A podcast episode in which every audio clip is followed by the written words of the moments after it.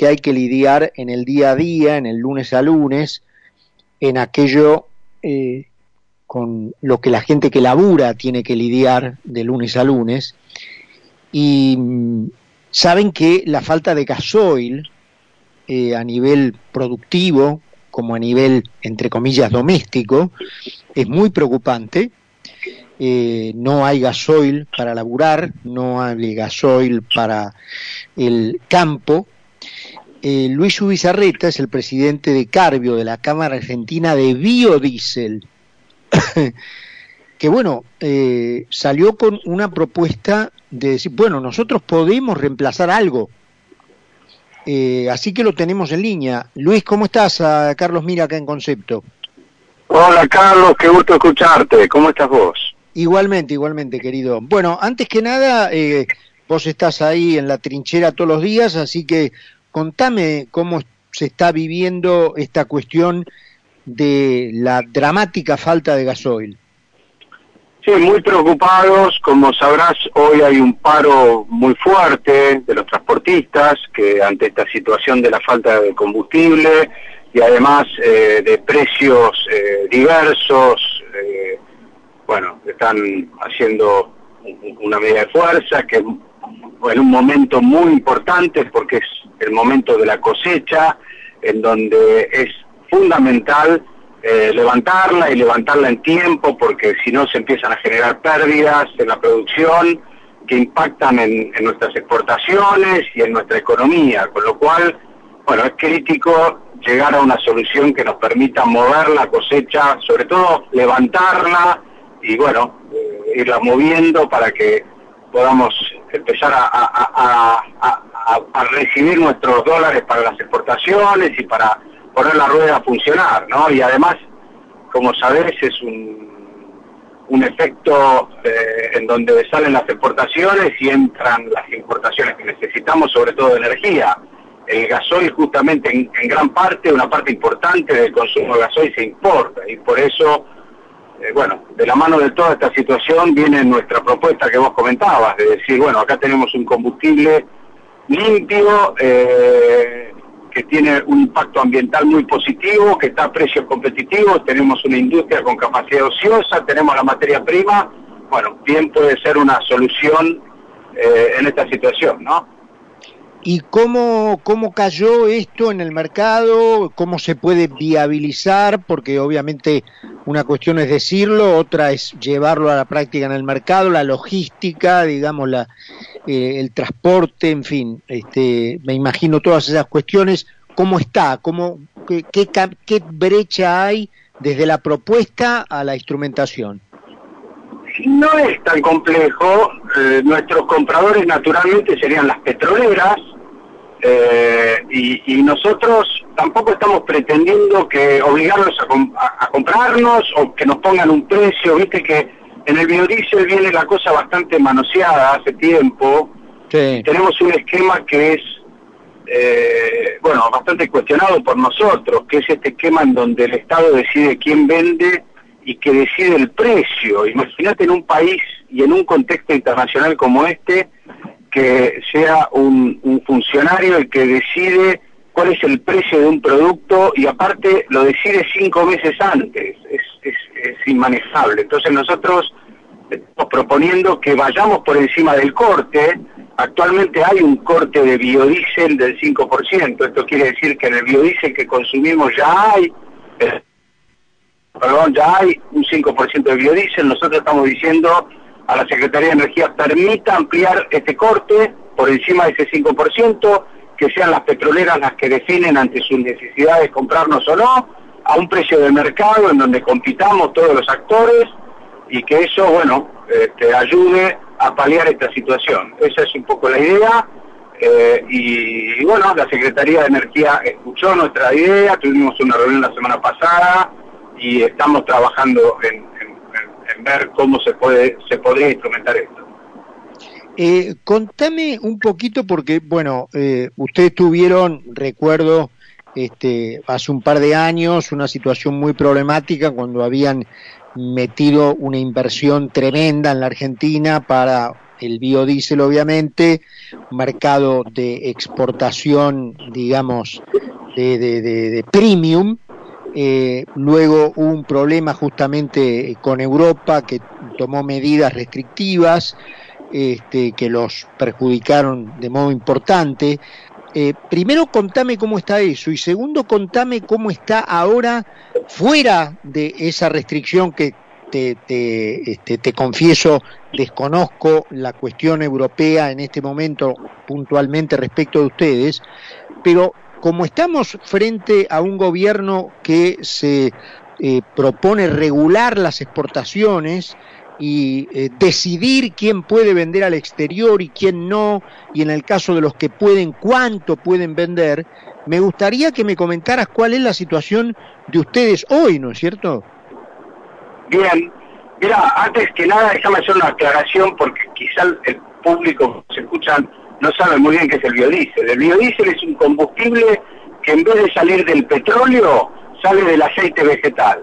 Exacto. Primero motores funcionaban con aceite. Después, bueno, apareció el petróleo que era más barato, pero nadie en ese momento pensaba en la contaminación. Hoy vuelven los biocombustibles de la mano del cuidado del medio ambiente. Hecha esta aclaración a tu pregunta, nosotros tenemos el mercado europeo abierto. Hace unos años hicimos un acuerdo en donde restringimos, nos comprometimos a, restringir nuestro flujo. No podemos vender lo que querramos o lo que nos quiere comprar eh, los, distintos este, clientes que tenemos en Europa, sino que tenemos un cupo máximo. Pero fue un acuerdo que todos aceptamos, era el mal menor. Pero tenemos cerrado otro mercado que era tal vez más importante que el europeo, que es el de Estados Unidos. Y ante esa situación, como bien mencionaste, tenemos unas plantas muy modernas y muy eficientes eh, que están trabajando a media máquina, es decir, tenemos un 50% más o menos de capacidad ociosa y de ahí viene la propuesta del gobierno para utilizar parte de esa, esa capacidad en proveer este mercado argentino que hoy está desabastecido por algún motivo. Eh, aclaremos que en esa reunión que mencionamos, eh, en donde planteamos esta alternativa, estaba la gente de IPF, ellos llevaron tranquilidad, mencionando que, que, que, bueno, que, iba a haber abastecimiento, que, era una cuestión de, de, acomodar un poco las cosas, pero que, el, el, gasoil estaba. Bueno, este, estamos exportando la mitad de lo que podríamos, en definitiva, Carlos. ¿Y por qué? ¿Y por qué, Luis, están exportando la mitad de lo que podrían?